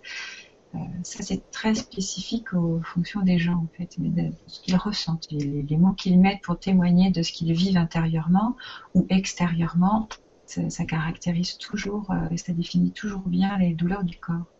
Mm. Donc c'est variable en fait. Voilà, donc un trouble alimentaire peut être aussi un symptôme venant nous dire que la, la personne se porte pas bien. Euh, voilà, mais ou, aussi une fracture soudaine là qui apparaît. L'alimentaire, c'est intéressant que tu le pointes parce qu'il y a la notion de se nourrir aussi. Et donc, ben, on se nourrit avec quoi? Si on se nourrit effectivement qu'autour de difficultés, euh, voilà, euh, ça va être particulier. Donc, est-ce qu'on va réussir justement à se nourrir? Et, puis, de quoi est-ce qu'on va se nourrir pendant ces périodes-là? Il y en a beaucoup qui vont peut-être manger sur le pouce parce qu'il faudrait toujours être euh, disponible. Il y, y, a tous ces schémas-là, effectivement, qui, qui vont entrer en ligne de compte, c'est certain. Oui, je pense que quand on a comme ça des, responsabilités très lourdes et très prenantes, euh, c'est d'autant plus important de s'accorder des moments où on se ressource, parce qu'en fait, on absorbe. Euh, bon, sauf si on sait vraiment bien se protéger, mais la, plupart d'entre nous, on ne sait pas faire ça. Euh, donc, si, si, on est toute la journée à l'écoute des souffrances des autres, je pense qu'on a d'autant plus besoin de s'accorder des moments où, on prend reçoit, où on, sort aussi de, de, cette sphère, où on, va dehors, où on va rencontrer d'autres gens, où, où, on va faire la fête, faire, faire des trucs qui nous reconnectent euh, à, la joie de vivre, justement, puisque toute la journée on, est en contact avec son, son opposé. Euh... D'ailleurs, c'est une des clés, tu vois, ce que tu dis, Sylvie, c'est effectivement de, de savoir se centrer aussi sur soi, de faire attention et de se dire, mais c'est vrai que je, suis sur Terre, mais c'est pour moi que je suis sur Terre, c'est pour euh, ma vie. Donc, est-ce que là, déjà, je suis dans ma vie Dans la vie, en fait, tout simplement? C'est vraiment une des clés, effectivement, ce que tu viens de dire. C'est tout à fait, vrai. Oui, parce que j'ai eu un échange avec un de ces jeunes, justement, euh, qui, me disait qu'il y avait des jours où il sentait que ça, le tirait vers le bas, et je lui disais, mais décroche, euh, fais-toi du bien, ferme ton ordi, sors, fais, fais, quelque chose qui te fait plaisir. Et il me disait, mais j'arrive pas, parce que j'ai peur qu'au moment où moi je vais être absent, il passe à la c'est toujours la problématique, effectivement, euh, de se dire que l'autre a le choix. Voilà, c'est ça. Hein, ça, c'est cette problématique qui rejoint. Euh, nous, dans les, dans les séances, on a des, euh, des enfants qui nous disent bah, Moi, je veux mourir. même moi, je pense à des petits-enfants. Hein, et, c'est toujours très important de recevoir ça en disant bah, Écoute, moi, ça, c'est ton choix. Je, je respecte ce choix-là. Après, bien entendu, on travaille ce que ça veut dire, mais c'est très important que l'enfant soit entendu dans ça et que l'ado qui reçoit ça euh, euh, entende aussi que l'autre il a, il a le choix, c'est ni bien ni mal de vouloir mourir. C'est très très très important. Ça c'est très important. C'est souvent ce qu'on met, tu, tu vas pas mourir parce que tu vas me rendre triste. On entend ça, j'en ai entendu il y a encore pas longtemps une mère qui a dit mais si mes enfants disparaissent, je serai morte, je serais morte de, de, de, chagrin. Et, et, en même temps, euh, ben, en disant ça, on prouve l'amour qu'on a à ses enfants, bien entendu, c'est formidable. Mais en même temps, on ne laisse pas le choix à l'enfant, c'est tu me dois quelque chose, euh, j'ai fait tout ça pour toi, tu me dois quelque chose. Ça, ça c'est très compliqué. C'est plus l'amour inconditionnel, ça d'ailleurs. Ça s'appelle le chantage affectif. C'est ça. Mm, mm, mm mais ça peut être très très inconscient et tout à fait. Ce qu'on dit là, d'ailleurs, c'est inconscient. Hein. Ça, je tiens à le dire, même quand je parle du corps, c'est inconscient. Il n'y a absolument rien de conscient dans tout ce qu'on est en train de décrire. C'est vraiment des schématiques inconscientes. Être en colère contre quelqu'un qui vient de se suicider, c'est inconscient. Et d'ailleurs, la personne culpabilise d'être en colère contre l'autre. Enfin, c'est c'est un schéma qui dans la queue. Donc c'est vraiment inconscient. L'attention, effectivement, merci de repréciser ça, Sylvie. Tout est inconscient dans ce qu'on vient de dire. Hein. Et alors justement, puisque tu, tu, reparles de la colère, je voulais qu'on continue à, à, développer ce processus de deuil, parce qu'on n'a pas terminé. On a parlé donc de la, la phase 1, la, la sidération. Mm. Après arrive, on va dire, la phase 2, ce serait donc euh, colère et culpabilité. Qu'est-ce que serait la phase 3 Le chagrin ou pas encore? Oui, si, si, si, oui, si, si, c'est ça. En général, c'est le moment où effectivement on s'autorise à pleurer, on s'autorise à regarder tout ce qu'on a vécu. Donc euh, ça amène beaucoup de chagrin, beaucoup de souvenirs. Et c'est là où après on peut traverser, on peut prendre tous ces outils-là pour se dire et à la fois mais quelle chance j'ai eu de rencontrer cette personne? Et là ça y est, on commence à sortir euh, du deuil, du tunnel en fait, de la phase, de phase douloureuse.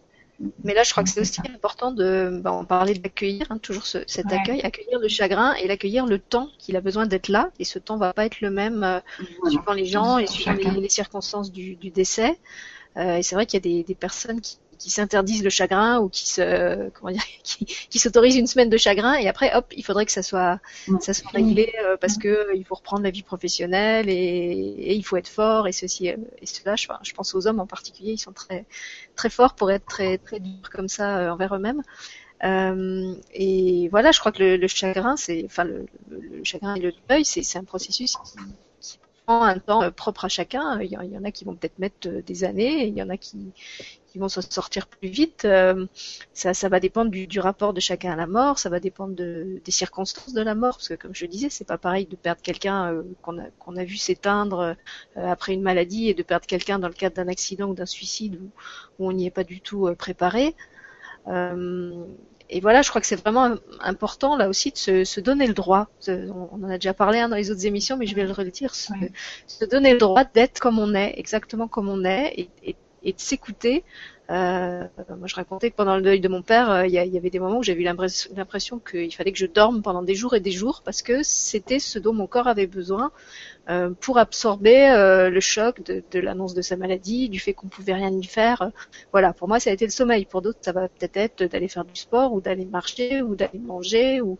Mais simplement ce, avoir ce respect et cette bienveillance envers soi, d'écouter ce qui est et, de s'autoriser à être exactement comme on est là, de s'autoriser à pleurer toute la journée, si toute la journée on a, envie de pleurer, de s'autoriser à, taper sur des trucs euh, si, on est en colère, euh, à, crier, enfin faire ce qu'on ressent le, besoin de faire, euh, bien sûr dans, des circonstances adaptées. Il n'est pas question d'aller péter un câble au boulot ou, des choses comme ça, mais voilà, je dirais ça, se, donner le droit d'être comme on est et être vraiment bienveillant avec soi, comme si on était son, meilleur ami.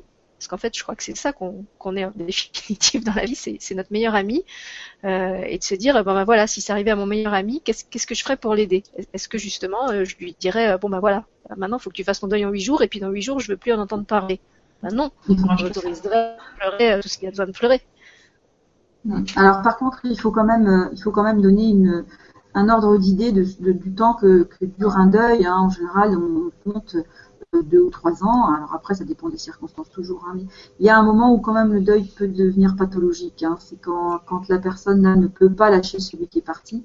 Et là, pendant euh, cinq ans, six ans, dix ans, euh, voilà, on peut avoir des, des, des, des difficultés euh, à, à, laisser partir l'autre, même s'il est parti depuis longtemps. Et là, là, il faut quand même commencer à s'interroger, à aller faire un travail. C'est quelque chose sur lequel on n'a pas quelque chose qu'on n'a pas réussi à résoudre quand même. Là, il faut aller voir. Hein, c'est important. Oui, ça peut devenir un culte aussi après. Euh, voilà, le culte de l'absent, la fascination euh, de la mort, puis il y, a tout ce truc d'idéaliser aussi. Alors maintenant qu'il est mort, ça y est, on peut on peut le rêver euh, comme on aurait voulu qu'il soit, et du coup tout d'un coup il a plein de qualités qu'il n'avait pas de son vivant, les défauts qu'il avait on les a complètement oubliés. Il y a des gens qui, qui, ont des pièces comme des mausolées, hein, qui, qui gardent la chambre du mourant pendant des années et des années avec toutes ses affaires, qui refusent de les de les enlever. Et, je trouve que la problématique, entre autres, de d'idéaliser justement l'autre qui est décédé, c'est que le cheminement qu'on est supposé faire intérieurement, il est bloqué, il bug. Parce que quand l'autre est en face, pour de vrai, j'ai envie de dire, avec ses qualités et ses défauts, eh bien au moins il nous renvoie sans cesse le, notre miroir, hein, notre reflet de, notre déséquilibre personnel, donc on est toujours en chemin, on regarde toujours à l'intérieur et on chemine. Alors que là, avec l'idéal, ça y est, ça comble tout. On lui fait avoir euh, euh, bah, tout ce qu'on tout ce qu'on croit ne pas avoir soi-même et puis on arrête d'avancer. Et c'est ça aussi le drame, c'est ce qui fait que ça peut durer très très très longtemps.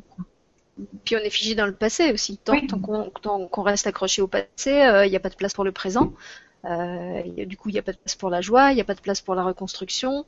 On, est comme enfermé dans, dans, ce deuil en fait. Complètement. C'est ça qui est, qui, peut devenir inquiétant parce que du coup, euh, comme on disait tout à l'heure, le mort peut avoir plus de place que les vivants. Et là, là, quand ça commence à être comme ça, là, c'est quand même ennuyeux. Hein. Alors, ça, n'empêche pas que au, bout de cinq ans, on peut encore être, avoir des, moments de tristesse, de d'avoir perdu cette personne. Hein. Ça, c'est pas, c'est pas pathologique, mais quand on est enfermé dedans, là, il faut vraiment quand même s'inquiéter et aller consulter parce que ça veut dire que si on n'a pas réussi à sortir au bout euh, de 10 ans et que ça nous encombre, hein, parce qu'après ça peut ne pas nous encombrer, hein, on peut aussi euh, se complaire là-dedans, hein, c'est aussi pathologique. Euh, mais quand ça commence à nous encombrer, il est important d'aller voir quelqu'un effectivement pour se faire aider parce qu'il y a des processus inconscients beaucoup plus profonds que les processus classiques du deuil qui sont engendrés. Et là, bon, souvent des processus de, de de liens, d'attachement, de, de, dettes, euh, enfin de choses comme ça euh, par rapport à celui qui a disparu. Et là, faut aller, faut aller creuser parce que ça va, ça va, de toute façon, ça va se reproposer d'une manière ou d'une autre. Ça va venir nous, retitiller euh, au coin de la rue à un moment ou à un autre. Donc là, je pense que c'est important de et je, je, trouve que c'est très important que là aussi tu précises que c'est conscient, que c'est pas justement si on si on n'arrive pas à euh, sortir de ce deuil, c'est pas du tout qu'on est plus faible qu'un autre, c'est pas qu'on est euh, incapable, euh, c'est comme tu dis, c'est qu'il y a derrière un mécanisme euh, qu'on n'a pas réussi à, à désamorcer et, et pour lequel peut-être on a besoin de se faire aider. Voilà, tout à fait. Moi, je voulais donner l'exemple parce que c'est un exemple qui est, qui est merveilleux d'une petite fille. Elle était toute petite, elle avait 5 ans et euh, elle avait perdu son, son grand-père.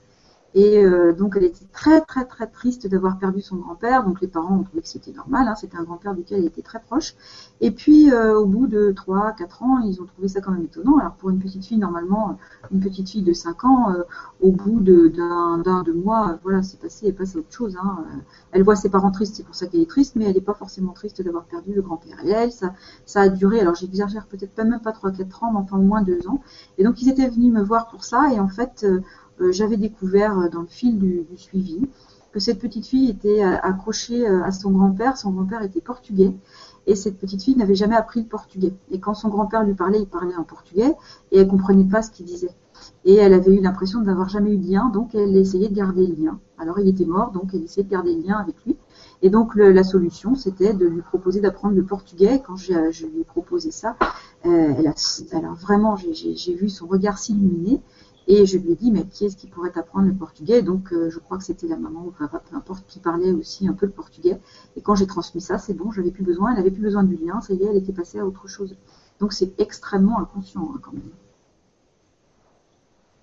Oui, merci Armel pour le, la précision. Ça me fait penser que justement dans l'émission, je sais plus si c'est celle sur le sur l'harcèlement ou celle sur la mort, euh, on avait parlé de cette importance du lien, euh, que ce qui pouvait nous aider souvent dans le processus de deuil, c'était de se rappeler que de toute façon, euh, celui qui est parti, si on, si on veut l'appeler comme ça, il reste il reste vivant à travers l'amour qu'on lui porte, il reste vivant dans tout ce qu'on a partagé avec lui, dans dans, dans dans tout ce qui nous imprègne en fait de, des moments de vie qu'on a eu ensemble et que ce, cette, euh, expérience-là, euh, elle est, elle est, comment dire, elle est au-delà de l'espace et du temps. C'est quelque chose que, que personne peut nous enlever, euh, même pas la mort.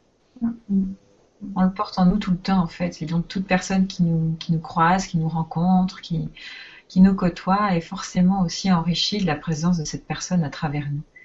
On a toujours en nous en fait. C'est avec c'est avec notre entourage qu'on grandit. Donc même si cet entourage vient à, mourir, eh bien, c'est toujours en nous en fait.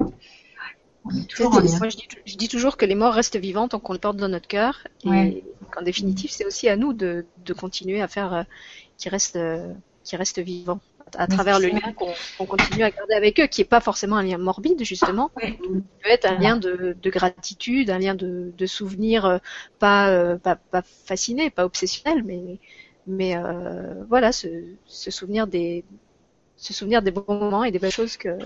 Puis ça correspond aussi aux parts euh, de soi finalement. C'est quand on rencontre quelqu'un, on se rencontre à travers l'autre finalement. Donc euh, parfois aussi dans le deuil, c'est ce qu'on disait l'autre fois, c'est que quand la personne vient à mourir, on s'interdit en fait de d'exprimer cette part qui nous appartient qui est bien la nôtre, mais qu'on a découvert à travers la rencontre avec cette personne décédée, avant qu'elle ne décède bien sûr, et du fait de son décès, on s'interdit d'aller faire vivre euh, ce qu'on est. Et c'est ça souvent qui nous manque. ça, c'est important de, toujours le réintégrer et au contraire de le faire vivre. Je dirais même que c'est un peu notre devoir de vivre ce qu'on est. Oui, c'est quelque chose que, que je voulais dire tout à l'heure quand j'ai parlé de mon, mon expérience avec la mort et puis j'ai oublié. Donc j'ai parlé de ce que cette espèce de, fréquentation euh, que j'ai eue euh, avec la mort m'avait apporté. Donc il y a le fait que, ça m'a toujours ramené à l'essentiel, il y a le fait que ça me fait plus peur et, plus vraiment mal. Comme je l'ai raconté dans le cas de l'enfant de mon ami, ça, ça, me traverse, mais en fait ça me, ça me traverse très vite. Euh, mais surtout, je crois que ce que ça m'a appris, c'est que la seule chose, je crois, enfin, dans ma vision des choses maintenant, telle qu'elle est maintenant, je crois que la, la seule chose vraiment importante qu'on ait à faire dans cette vie, c'est pas ce qu'on dit, c'est pas ce qu'on fait, c'est pas ce qu'on pense, c'est simplement la, la qualité d'amour qu'on va arriver à, à émaner euh, à travers ce qu'on est. Et en fait, pour ça, on n'a pas besoin de faire quelque chose de particulier. Et euh, c'est quelque chose que j'avais envie de dire euh, ce soir aux, aux parents ou aux proches qui ont perdu un enfant, c'est que cet amour qui a été donné, de toute façon, il n'est jamais perdu, il est toujours vivant. Et, euh, quelles que soient les circonstances dans lesquelles votre enfant a pu partir, je suis sûre que vous avez été pour lui le meilleur parent que vous pouviez être, avec ce que vous êtes, avec euh, peut-être les limites qui sont les vôtres et les, et les failles qui sont les vôtres, parce que personne n'est parfait, mais ça n'empêche pas euh, que tout l'amour dont vous étiez capable pour lui, vous lui avez donné. Et je suis persuadée, et je le dis vraiment hors de toute euh, conviction religieuse ou autre, que là où il est aujourd'hui, euh, votre enfant le sait et que cet amour est toujours vivant en vous et en lui. Voilà, je voulais, je voulais vous dire ça. C'est très important de, voilà, de garder cette idée-là. Faut pas oublier que l'enfant, alors là, voilà, je vais peut-être avancer quelque chose qui est particulier, mais l'enfant a choisi sa famille. Hein, et s'il part, eh bien, voilà, s'il part, c'est bien qu'il sait que les parents, ils vont être capables de, de vivre ça, de traverser ça, et que ça va, ça va avoir un sens Hein, l'enfant, il est venu, il est venu incarner quelque chose dans cette famille-là. Et, et voilà, s'il part, alors que ce soit de maladie ou que ce soit effectivement par un suicide, eh bien, il, vient témoigner quelque chose de, du fait que les parents, ils ont apporté tout ce qu'ils pouvaient, mais que peut-être c'est c'est pas c'est lui aussi qui est rendu à sa limite. Il faut aussi, euh, dans le cas de maladie, il faut aussi accepter ça. C'est a un moment, la personne, elle atteint ses limites et il faut accepter qu'elle atteigne ses limites. Il faut accepter de la laisser partir euh, parce qu'elle a fait ce qu'elle avait à faire euh, au moment où elle était là et que, que maintenant elle laisse les autres continuer leur chemin parce que ça va être le chemin qui va être le meilleur pour eux. Alors c'est vrai que c'est difficile hein, de, de, de, le voir tout de suite, mais, euh, euh, petit à petit, quand on arrive à regarder ça, euh, ça devient quelque chose qui nous construit et qui, devient une base sur laquelle on peut s'appuyer très fortement, très, très solidement. Et puis, bah, puisqu'on aborde ça, moi je voulais dire aussi que, indépendamment, encore une fois, de, toute croyance religieuse, puisque moi j'ai été élevée dans un milieu complètement athée, tout ce que je dis, c'est vraiment ça vient de, mon expérience de la vie, ça vient pas de choses euh, que j'ai apprises.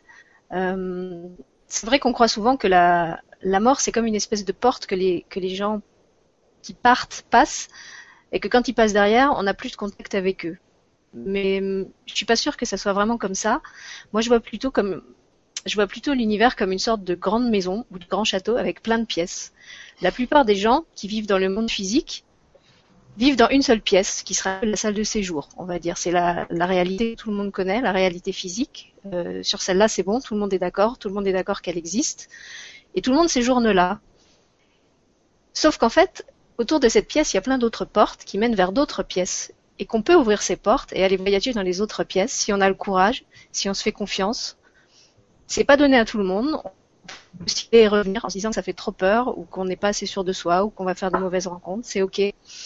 Mais voilà, je voulais simplement euh, témoigner que pour moi l'univers c'est ça, c'est cette grande maison pleine de portes, que c'est aussi pour ça que pour moi les morts sont jamais loin, parce qu'en fait, je dis toujours pour moi c'est comme s'ils étaient dans la pièce d'à côté, euh, et par par cette porte universelle qui est le cœur, en fait, je peux aller parler à n'importe qui. Je peux aller parler euh, à l'arbre qui est dans mon jardin. Je peux aller parler à ma grand-mère qui est morte. Je peux aller parler euh, au fils de mon ami euh, qui, est, mort aussi. Il y a des thérapeutes d'ailleurs qui sont capables de, communiquer avec les, âmes des défunts. donc moi, je suis, je suis pas thérapeute. J'ai simplement cette espèce de téléphone intérieur qui fait que quand je rentre dans mon cœur et que je me personne, ben en fait, je l'entends me parler. Après, effectivement, on peut dire que c'est mon délire. Hein. c'est peut-être euh, peut-être pas réel, mais pour avoir fait le téléphone euh, pour pas mal de gens euh, qui avaient perdu des proches, je peux vous dire que ce que je recevais était quand même très parlant pour eux et que c'était des infos que que comment dire que j'avais pas puisque c'était des personnes que j'avais pas connues de, de leur vie. Donc ça doit quand même avoir une réalité. Après, on y croit ou on n'y croit pas. Comme je le dis, moi j'ai été athée les 30 premières années de ma vie, euh, donc je comprends parfaitement les athées et les cartésiens parce que c'est ce que j'ai été, euh, jusqu'à ce que je fasse une rencontre qui qui m'a pas laissé le choix en fait, qui m'a pas laissé d'autre choix que de basculer dans dans autre chose parce que de toute façon c'était tellement fort euh, que même en essayant de la nier de toutes mes forces, j'ai pas réussi. Voilà, donc ça ça m'a pris pas mal d'années avant d'arriver à, à, à casser mon moule cartésien. maintenant c'est fait, mais pour ceux qui, croient encore qu'à la réalité euh, physique et tangible, euh, je vous comprends complètement. Et, si vous pensez que, je suis tardée, euh, il n'y a pas de problème. je vous comprends complètement aussi. Moi, je te comprends complètement tout court. Mais toi, oui. voilà, je ne sais pas qui suit l'émission aujourd'hui. Et, je sais que là aussi, tout le monde ne, peut pas entendre ça. Mais c'est vrai que c'est pour ça que je le raconte avec l'histoire de, la maison parce que je trouve que c'est quelque chose qui n'a pas du tout de, connotation religieuse. Et euh, voilà, je me dis qu'on peut essayer de, voir la réalité comme ça, comme une, grande maison avec plein de pièces. Euh, je crois que vraiment pour beaucoup d'entre nous, on reste tout le temps dans la même pièce et que on aurait euh, intérêt à, à essayer d'ouvrir des portes et d'aller voir ce qui se passe dans les pièces d'à côté parce qu'il y a aussi de très belles choses dans les pièces d'à côté. Et d'ailleurs, les enfants sont très souvent très connectés à tout ça. Hein. Les enfants jusqu'à jusqu'à 4 ans, 4 ans, oui, à peu près 4-5 ans, 5 euh, sont, connectés, voilà, ça. sont connectés à, à, tout ce qui est euh, au-delà, ils ressentent des choses qu'on ressent pas. Alors après, euh, c'est autorisé dans la famille ou pas, c'est compris dans la famille ou pas. Enfin voilà, il y a plein de, il y a plein de, de, de, cadres qui sont mis, mais voilà, ils sont là-dedans. Eux, pour eux, ça leur pose pas de soucis. Hein. alors là, quand on leur parle de ça, ils sont Je dirais même que ça peut même aller au-delà. Ça peut, il y a des âges qui peuvent être euh, sans âge, on va dire, parce que ça peut effectivement s'arrêter autour de 5, 6 ans, 7 ans. Mais souvent, c'est peut-être aussi par rapport à l'entourage qui n'est pas prêt à l'entendre. Et donc, du coup, bah, par convenance, euh, l'enfant se, se plie euh, à la famille pour appartenir aussi à cette famille, pour se sentir appartenir à la famille. Donc, euh, mais ça ne veut pas dire pour autant qu'il n'est pas ou qu'on n'ait pas ça en nous, euh, cette possibilité-là. C'est souvent la peur, c'est toujours pareil, c'est comme euh, l'histoire de, la mort, d'un deuil, enfin, c'est, ça touche ça toujours. Donc, on ne croit pas en fait, on, souhaite la bonne année, on souhaite du bon, du meilleur, etc. Mais on n'y croit pas complètement. Alors, on, garde toujours un petit peu de résistance et à ce bonheur et, on souffre en fait derrière, derrière la porte, comme tu dis. Mm. Alors, Vas-y. Il y a quelque chose, Sylvie, qu'on n'a pas évoqué, je pense, qui est important euh, dans, dans ce processus de deuil. Il y a aussi, euh, au moment de la culpabilité, euh, moi j'ai une, maman qui avait témoigné, euh, son fils était décédé dans un accident de moto, et euh, du coup, elle avait beaucoup de mal. Tous les jours, elle pensait à lui, et quand elle est venue me voir, j'essayais de la faire avancer là-dessus, et elle refusait d'avancer dans l'idée de, ben maintenant, je vais le laisser parce que finalement, si je ne pense plus à lui, c'est comme si je le trahissais. Ça, c'était mm. vraiment très, très, très important. Et ça, on, le voit dans les, dans les disparitions d'ados. Euh, le parent a peur d'oublier l'enfant et de se dire, ben mince, ça veut dire que je pense plus à lui, etc., etc., et il ne s'autorise pas à le faire. Voilà. Et donc, ça peut amener à vouer des cultes, à laisser une chambre telle qu'elle, enfin voilà. Euh, et ça, ça, ça c'est compliqué. Oui. C'est dans la même idée que de couper le lien, c'est un petit peu pareil. Enfin, pour moi, c'est la même chose, quoi. C'est euh, sinon, on serait vraiment, vraiment séparés, quoi. C'est toujours cette histoire de séparation à laquelle on croit et qui, qui réitère, en fait. Euh, c'est comme, c'est comme figer quelqu'un euh, dans son passé aussi. C'est comme si on, voulait qu'il ait toujours euh, l'âge qu'il avait le jour où il est parti. Oui. Mais, mais ce fameux passé, c'est encore une supposée séparation, tu vois. Passé, présent, futur, il y aurait comme ça des cloisonnements de temps, alors que l'espace-temps, euh, scientifiquement parlant, de façon très pragmatique, ça n'existe pas. Après, voilà, chacun euh, l'intègre à, son rythme, mais, euh, c'est de cet ordre-là, en fait, c'est toujours pareil. Tant qu'on croit à la séparation, on va s'enfermer dans une petite boîte. La fameuse boîte peut-être dont tu parlais tout à l'heure, c'est de vie et c'est douloureux. Puis dès qu'on regarde avec hauteur et distance cet événement, on se dit, ah, il y a peut-être une autre façon de le voir. Mm. Et là, effectivement, ça peut être écouter son cœur, ça peut être euh, se fier à son instinct, entendre effectivement la voix au fond de soi qui est très forte, très calme, mais qui dit vraiment, mais on est, nous sommes toujours ensemble. Ça aussi, c'est une autre. Euh, euh, voilà, je crois que c'est. Moi, je pense qu'on a tous ça en nous, mais qu'effectivement, il y a, on, se respecte en fait, c'est-à-dire que ça se développe au fur et à mesure de ce qu'on est capable d'intégrer il n'y a, pas de mal à ça, quoi. Il faut se respecter, s'accueillir et, se donner le temps. Mm. Voilà. Alors si je résume ce qu'on a dit depuis le début de l'émission sur le processus de deuil, donc la sidération, première étape, après la colère et la culpabilité, après le chagrin, et euh, alors quel, serait le moment où en fait ça, ça bascule, euh, le, moment de la, de la résilience ou de la, de la sortie du tunnel, comme tu disais Nicole, euh, bah, quand tu parles du chagrin, ce que ça m'évoque, c'est que souvent vient avec le chagrin tous les souvenirs. Et on pleure justement sur tous ces souvenirs en disant que ce ne sont que des souvenirs. Et puis on prend conscience, en fait, on arrive à poser les mots que bah oui, on aimerait que ça continue, en fait, qu'on aimerait poursuivre l'histoire, qu'on est frustré de ne pas pouvoir la poursuivre avec cette personne, que et si et si et si. Et puis, puis à un moment donné, bah, c'est aussi accepter, ça, ça, ça, se fait aussi euh, dans, le soin, hein, c'est de regarder justement ce que l'on a. C'est toujours quand tu parlais du passé juste à l'instant, c'est ça. Dans le passé, puis à un moment donné, bah, on arrive au présent. C'est-à-dire que bah, on fait le chemin qui nous amène à cet instant-là et se dire bah mais à la fois ça je l'ai toujours en moi. D'ailleurs je, suis en train d'y penser, je réalise que quand je repense à cet événement, mais je suis en train de le vivre en fait, il y a en moi tout ce que cet événement a, engendré. Et donc là ça il y, a, quelque chose qui amène au présent et qui est confortable, qui change. Euh, y a, on peut pleurer, on peut être ému, hein, ça c'est tout à fait possible, mais ça devient plus acceptable. Et, là, à ce moment-là, il y a quelque chose qui se transforme, c'est-à-dire que là, on sait que c'est une chance. Ce que tu disais tout à l'heure, c'est de la gratitude finalement qui, arrive et on se dit mais oui, mais quelle chance j'ai eu d'avoir euh, cette personne-là dans ma vie. Oui, ce qui me vient en écoutant, euh, je repense à, ce que tu disais tout à l'heure. Non, c'était moi qui en parlais quand je disais que la, mort m'avait vraiment appris le prix de la vie. Euh, c'est comme un trésor. C'est comme si à chaque instant qu'on vit, on se constitue un trésor et que ce trésor, il était, il était disponible à chaque instant, en fait. Donc, euh, que ce soit des moments qui, sont très frais ou que ce soit des moments qui remontent à un passé loin, du moment que c'est en nous, c'est toujours le même trésor. Et, la salle du trésor, puisqu'elle est en nous, on peut en pousser la porte à, chaque moment et on peut aller puiser dedans à chaque moment. Donc, euh, il n'y a, pas à arrêter que ça soit passé parce qu'en fait euh, c'est toujours là du moment qu'on l'a intégré et que que ça vibre en nous c'est je sais pas c'est dans notre corps c'est dans chacune de nos cellules. Et euh, il suffit de s'en souvenir pour que l'instant il, redevienne vivant. Voilà. C'est ce que disait Nicole tout à l'heure c'est ce, cette part qu'on n'a pas vu en nous et qui, qui, est toujours là pour autant hein, hein donc qu'on peut retrouver effectivement. Alors peut-être en évoquant cette personne parce que quand même quand on est sur terre on a quand même ce, cette euh, comment dire, je vais dire cette capacité, non, c'est pas vraiment cette capacité, mais cette euh, habitude d'aller s'appuyer sur quelque chose qui est euh, qui est euh, pratique, enfin qui est voilà, qui est matériel. Voilà, je cherchais le mot.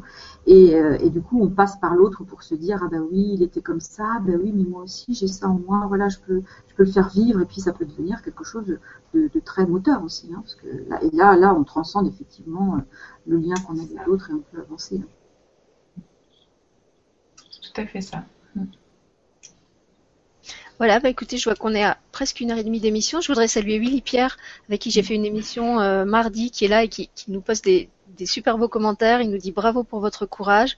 On se devra d'honorer la mémoire de leurs vivants. Et puis, il nous remet la citation que j'avais citée dans l'émission qu'on avait faite ensemble euh, sur la mort, euh, où il nous disait L'amour est à la vie, ce que sont les vivants aux morts, un instant secret qui lie deux vivants un même sort. Ah, c'est bien, la dernière fois je l'avais mal lu. Cette fois j'ai réussi à la lire sans bégayer. Voilà. Donc ce que je vous propose, c'est que je vais, vous laisser euh, clôturer l'émission chacune comme vous en avez envie. Euh, et puis à la fin, moi, je vais remettre l'image de la rose bleue qu'on avait au début pour commencer, et je vais essayer, si je craque pas, euh, de vous lire ce texte qui m'est venu ce matin et que je voulais lire ce soir pour mon ami et pour tous les gens qui ont perdu un enfant ou un proche dans des circonstances euh, brutales, que ça soit euh, à travers un, accident, un suicide euh, ou autre. Voilà. Alors moi, je voulais juste dire, bien, quand on traverse ce genre de, de, difficultés, d'épreuves, eh bien, il y a toujours un après, et cet après, quand on le, quand on travaille bien dans cette épreuve, quand on avance, quand on en fait quelque chose, eh bien cet après est encore mieux que l'avant. Voilà. Ah, c'est un super mot de la fin, je te remercie Armel. On peut s'arrêter là, tout va bien. bon, bah. C'est vrai que n'oubliez pas justement d'aller regarder, d'aller regarder à l'intérieur de vous, parce que c'est des pépites que vous allez trouver. Dans un premier temps, on croit que ce sont des pépins, mais juste c'est de l'alchimie, il faut le transformer en pépites. Effectivement, c'est bien mieux après. On s'allège. En s'allégeant, eh bien, on peut passer les portes et entendre plein de jolis messages de toutes parts. Voilà. Ah, je, trouve je trouve que c'est une super conclusion, les pépites et les pépins. Voilà. Ça pourrait être le slogan de la soirée. Transformez vos, vos pépins en pépites. super. voilà, moi je vous remets la rose bleue. Donc je vais la remettre en, plein écran. Je vais vous lire le texte ou essayer de vous lire le texte. Et ce que je propose, c'est que à la fin, je ne vais pas couper tout de suite l'enregistrement. On va s'accorder quelques minutes de silence. Et j'ai envie que toutes les personnes euh, qui regardent ou qui regarderont l'émission euh, déversent dans l'image de cette rose bleue tout ce qu'ils ont à y mettre. S'il y a du chagrin, mettez-y votre chagrin. S'il y a de la colère, eh ben mettez votre colère. S'il y a de la rancœur, mettez votre rancœur. S'il y a de la haine, vous pouvez aussi mettre la haine parce que la, rose bleue peut absorber ça euh, aussi. Euh, et si vous avez la chance d'être déjà en paix avec tout ça, eh ben envoyez votre paix pour ceux qui l'ont pas. Voilà.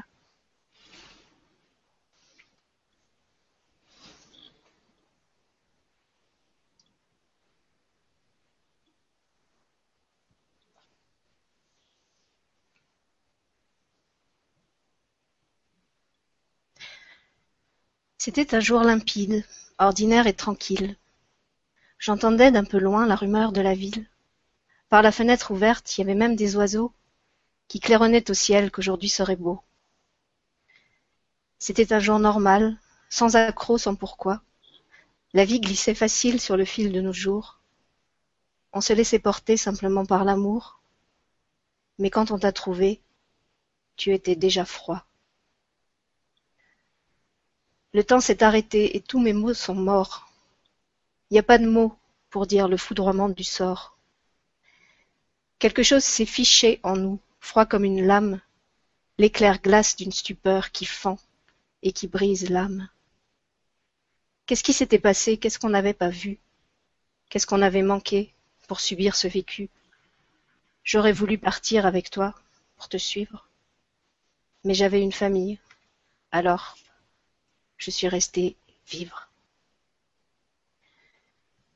Des heures, des jours, des mois, je les ai combattus, les démons intérieurs, les œillades dans la rue.